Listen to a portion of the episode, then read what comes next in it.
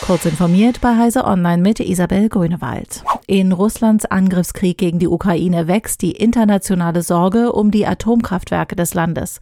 Russische Truppen haben der ukrainischen Aufsichtsbehörde zufolge Europas größtes Atomkraftwerk in der Nähe der Großstadt Saporischia besetzt. In der Nacht hatte ein Trainingskomplex des AKW gebrannt. Erhöhte Radioaktivität wurde nicht gemeldet, versicherte die internationale Atomenergiebehörde IAEA. Der australische Spezialist für computergestützte Strömungsmodellierung David Fletcher von der Universität Sydney erklärt, dass man aktuell keine Sorge vor einer Explosion wie 1986 in Tschernobyl habe. Sollte das Kühlungssystem beschädigt werden, könnte das aber zur Katastrophe in Fukushima vergleichbare Folgen haben. Die Konferenz der Präsidenten des Europaparlaments hat die Einsetzung eines Untersuchungsausschusses zum illegalen Einsatz der Pegasus-Spyware in den Mitgliedstaaten beschlossen.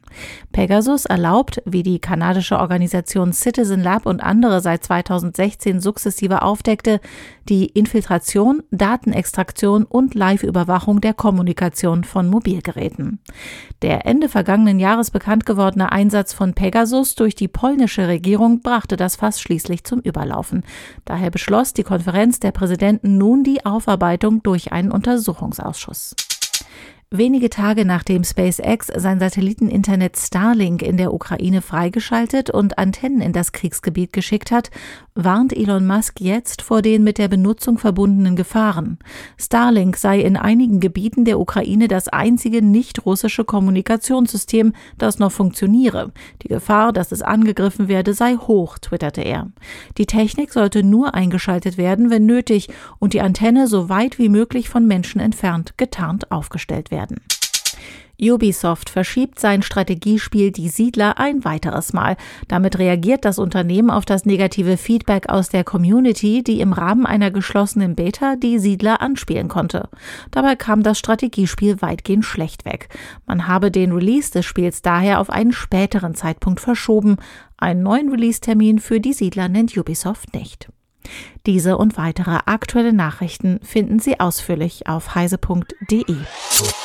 Werbung. Unser großes IT-Security-Event, die SecIT, findet endlich wieder in Hannover statt. Am 30. und 31. März erwarten Sie Fachvorträge auf drei Bühnen zu Themen wie Active Directory und Umgang mit Cybersicherheitsvorfällen, eine Ausstellung wichtiger IT-Security-Anbieter, praxisnahe Workshops mit Security-Experten und natürlich Feierabendbier erhalten Sie handfeste Anleitungen, um die IT-Sicherheit Ihres Unternehmens zu steigern. Mehr Infos unter sec-it.heise.de